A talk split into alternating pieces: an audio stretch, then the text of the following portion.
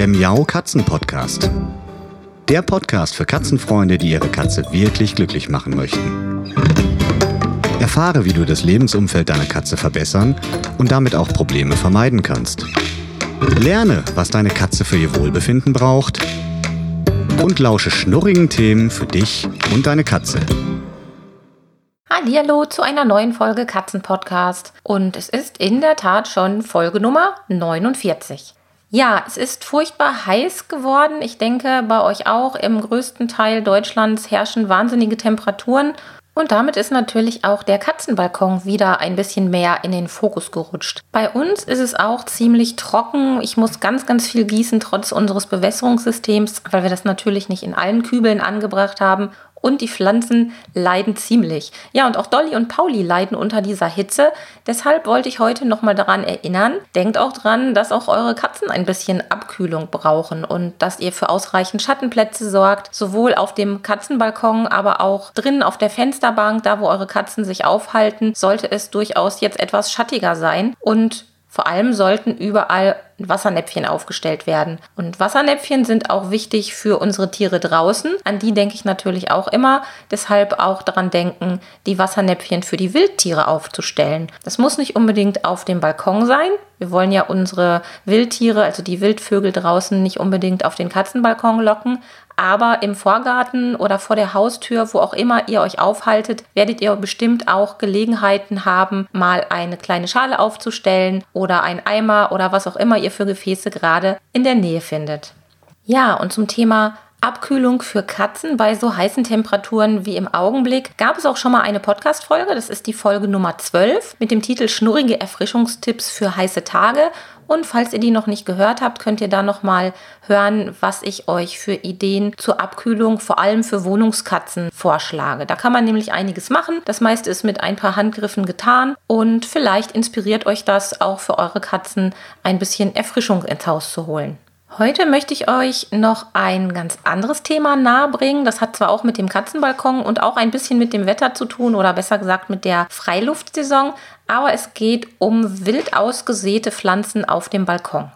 Ich habe schon häufiger mal Rückmeldungen bekommen von anderen Katzenhaltern, die den Newsletter von mir lesen oder auch den Podcast hören, dass sich zwischen den Fugen auf dem Balkon oder auch im Blumenkasten, in den Kübeln an der Seite manchmal Pflanzen aussehen, die man auf den ersten Blick gar nicht so kennt und was man damit als Katzenhalter denn so tun sollte. Prinzipiell bin ich ja auch ein Freund des Wildgartens und auch ein bisschen des Wildbalkons, obwohl man das ja eigentlich so gar nicht sagen kann, denn der Balkon ist ja in der Regel immer von Hand bepflanzt. Aber was ich damit meine, ist eigentlich, ich bin ein Freund von eher natürlicher Bepflanzung. Also das habt ihr bestimmt schon mal auf meinen Fotos gesehen. Ich habe jetzt nicht unbedingt den mit dem lineal gezogenen Balkonkasten, wo die Pflanzen symmetrisch angeordnet eingepflanzt werden und beim ersten braunen Blättchen direkt wieder rausgenommen werden, sondern ich habe auch ganz gerne Kräuter im Blumenkasten und auch gerne Pflanzen, die jetzt schon ein bisschen länger da sind, weil sie einfach ausdauernd sind und auch den Winter überstehen können.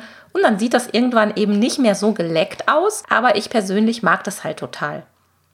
Wenn man auf solche natürlichen Bepflanzungen steht, so wie ich, muss man dennoch ein Auge auf die Sachen haben, die da zwischendrin wachsen können. Denn es ist tatsächlich so, dass da nicht unbedingt immer sich die Pflanzen vermehren, die man selbst gepflanzt hat. Also sprich in unserem Fall die unbedenklichen Pflanzen für Katzen, sondern es können sich dort auch giftige Wildpflanzen breit machen. Und ja, wie passiert das? Die meisten von euch werden sich sicherlich daran erinnern, in der Schule gelernt zu haben, wie sich Pflanzen verbreiten. Wie Samen verbreitet werden, entweder durch den Wind oder weil die Pflanzen selbst ganz lustige Techniken entwickelt haben und ihre Samenkügelchen quasi in die Ferne schießen. Sowas gibt es ja auch. Das kennt man ja sogar von den Zimmerpflanzen zum Teil. Wenn sich da so kleine Moose oder sowas bilden, habt ihr bestimmt schon mal gemerkt. Wenn man da mit der Hand dran kommt, dann ist das wie so ein kleines Feuerwerk und die schießen ihre kleinen Samen wild durch die Gegend. Ja, und auf dem Katzenbalkon kommt natürlich noch dazu, dass auch Wildtiere wie Eichhörnchen und Co. mal was vorbeibringen können oder auch die Vögel in ihren Hinterlassenschaften, sprich in ihrem Kot, wenn der dann auf den Balkonkasten fällt, da auch Samen verbreiten. Ich hatte die letzte Woche ein ganz interessantes Erlebnis bei meinen Eltern. Die haben natürlich auch einen wunderschönen Balkon leider keine Katze mehr, aber der Balkon ist total reichhaltig bepflanzt und natürlich gucke ich mit meiner Mutter dann noch immer, was da alles Schönes wächst und manchmal entdecken wir da auch Wildpflanzen. Und da meine Eltern keine Katze mehr haben, ist das nicht so dramatisch, aber das Interesse ist da. Und letzte Woche war ich eben bei denen, die kamen gerade aus dem Urlaub und haben entdeckt, dass dort im Blumenkasten etwas wächst, was sie sich nicht erklären konnten. Ja, und was machen wir da? Natürlich wird das nicht sofort rausgerupft, weil wir da keine Katzen haben, die es zu beschützen gilt, sondern wir haben uns das erstmal angeguckt und es war ganz schnell klar, dass es sich dabei um den schwarzen Nachtschatten handelt.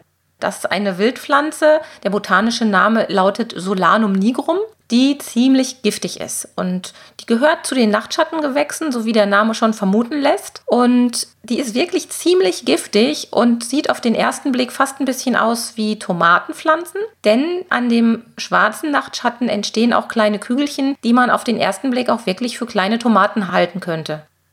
Wir haben diese Pflanze dann erstmal von allen Seiten ausgiebig begutachtet. Ich habe dann natürlich ein paar Fotos gemacht. Das war nicht ganz so einfach, da sie mitten zwischen zwei Lavendelbüschlein stand und sich da breit gemacht hat. Aber trotzdem sind ein paar ganz schöne Bilder davon entstanden, die ich euch auch im Blogbeitrag zu diesem Thema eingestellt habe. Das könnt ihr euch dann auch auf den Fotos angucken. Ja, und irgendwie war dann meine Neugierde geweckt.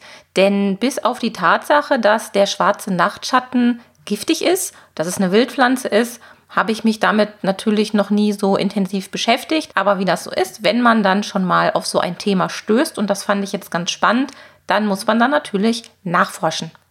Da mich ja Giftpflanzen im Allgemeinen wirklich sehr interessieren, vor allem natürlich in Bezug auch auf die Katzen oder die Katzenhaltung, habe ich mir dann die Pflanze geschnappt und bin ein bisschen auf die Suche gegangen. Ich habe ja zahlreiche dicke Fachbücher zu dem Thema, die ich wälzen kann. Ich habe auch online ein bisschen recherchiert und es war wirklich spannend, was ich da herausgefunden habe. Denn es gibt, wie bei fast allen Pflanzen, das Thema kennt ihr von mir auch schon, recht widersprüchliche Informationen hinsichtlich ihrer Giftigkeit. Es ist zum Beispiel einerseits im ersten Jahrhundert nach Christus dokumentiert worden, und zwar von einem griechischen Militärarzt, dass diese Pflanze erstmal essbare Beeren hat. Auf der anderen Seite wurden aber auch nachweislich Vergiftungen bei Menschen und Tieren beobachtet. Bei so etwas stellt sich mir natürlich die Frage, wie kann denn das schon wieder sein? Es ist ja alles immer so kompliziert mit meinem ganzen Pflanzengedöns und mit den Giftpflanzen und hier bin ich also schon wieder mal auf einen Widerspruch gestoßen. Natürlich gibt es auch einen Grund für diese sehr widersprüchlichen Aussagen, denn der schwarze Nachtschatten hat eine biologische Eigenart auf der einen Seite. Da könnt ihr auch im Blogbeitrag ein bisschen mehr zu lesen. Da habe ich auch was zu dem Thema verlinkt. Und der schwarze Nachtschatten neigt zur Hybridisierung. Das bedeutet eine Kreuzung mit anderen Gattungen und Unterarten der Pflanze. Dies hat zur Folge, dass es schwarze Nachtschatten gibt, die sich von ihren Merkmalen her kaum bis gar nicht unterscheiden und vor allem für uns Laien absolut identisch aussehen. Allerdings enthalten diese Pflanzen bei gründlicher Untersuchung sehr unterschiedliche Anteile an Giftstoffen. In diesem Fall sind das die Alkaloide. Diese Giftstoffe entdeckt man immer wieder, wenn man sich mit Giftpflanzen beschäftigt. Und ja, auch beim schwarzen Nachtschatten ist es so, dass je nach Wachstumsbedingungen und nach Wachstumsstadium bei der Untersuchung manchmal gar keine Giftstoffe gefunden werden konnten.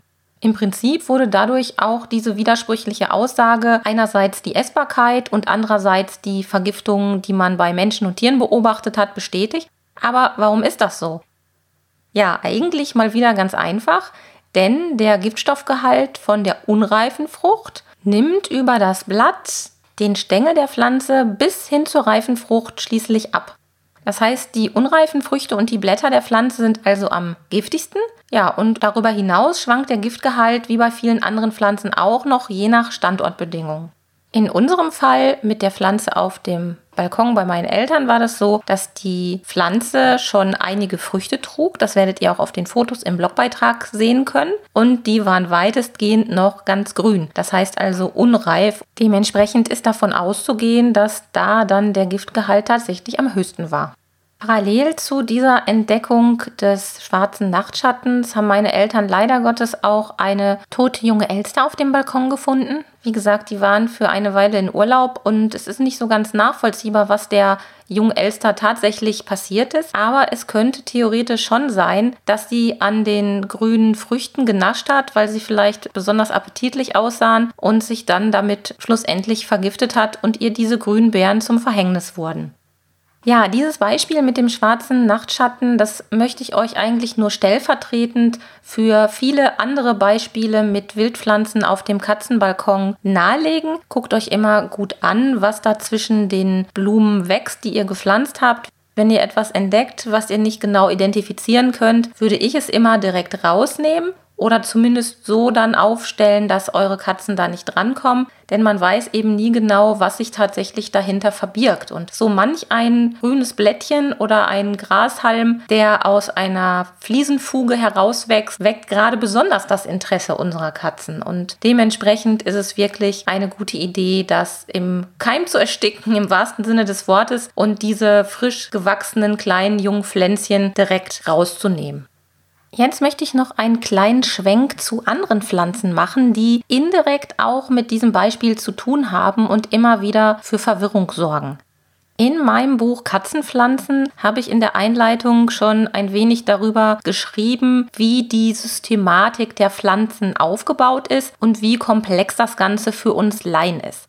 In die Tiefe gehend möchte ich euch da jetzt auch gar nichts drüber erzählen. Das wäre wirklich zu viel des Guten. Aber da wir jetzt gerade das Thema Nachtschatten hatten, beziehungsweise der schwarze Nachtschatten als Pflanze, ist der Schwenk zu anderen Nachtschattengewächsen, die wir kennen und uns bekannt sind, vor allem auch uns Katzenhaltern bekannt sind, gar nicht mehr so weit.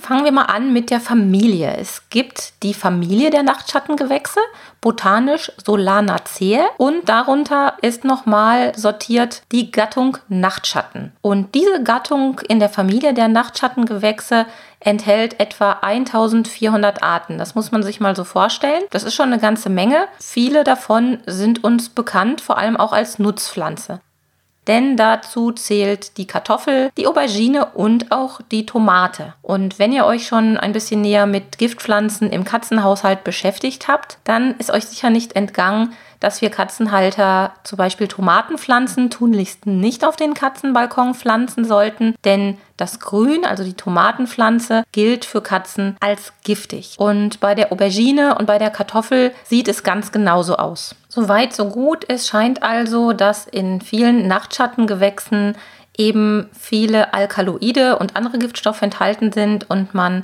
erstmal davon ausgehen kann, dass die eher giftig sind. Jetzt bin ich bereits vor kurzem gefragt worden, wie es denn mit der Petunie aussieht. Denn Petunien gehören auch zu den Nachtschattengewächsen.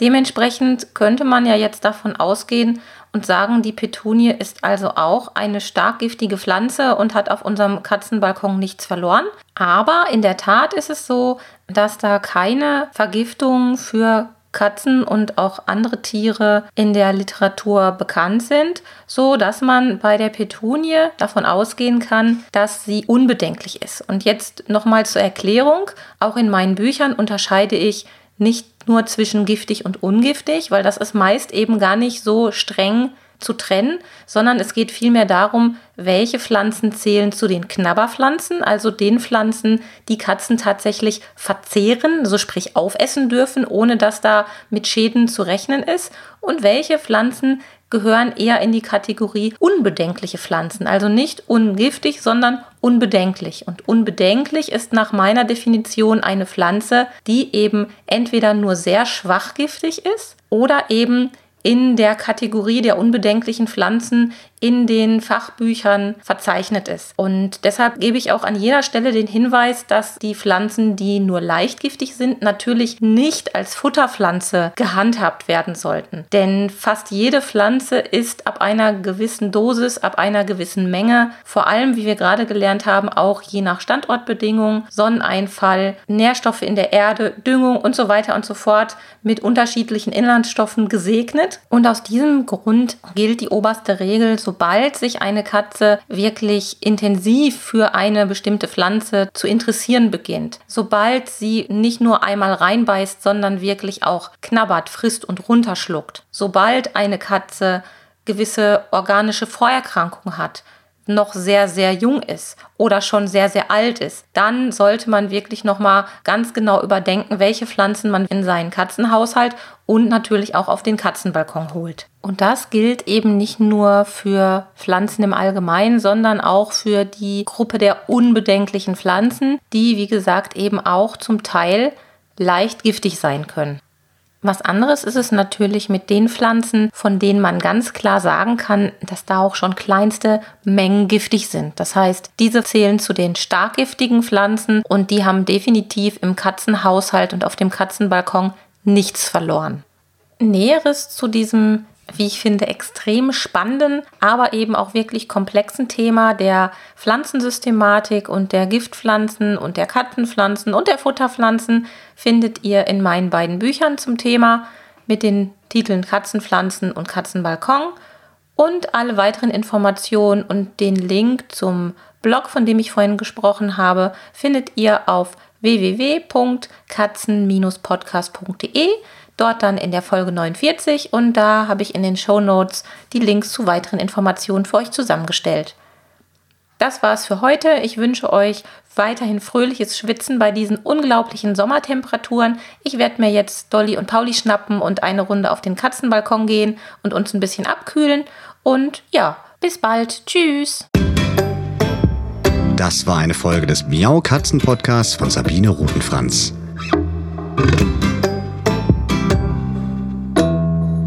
Weiterführende Informationen zur Sendung findest du im Internet auf www.katzen-podcast.de.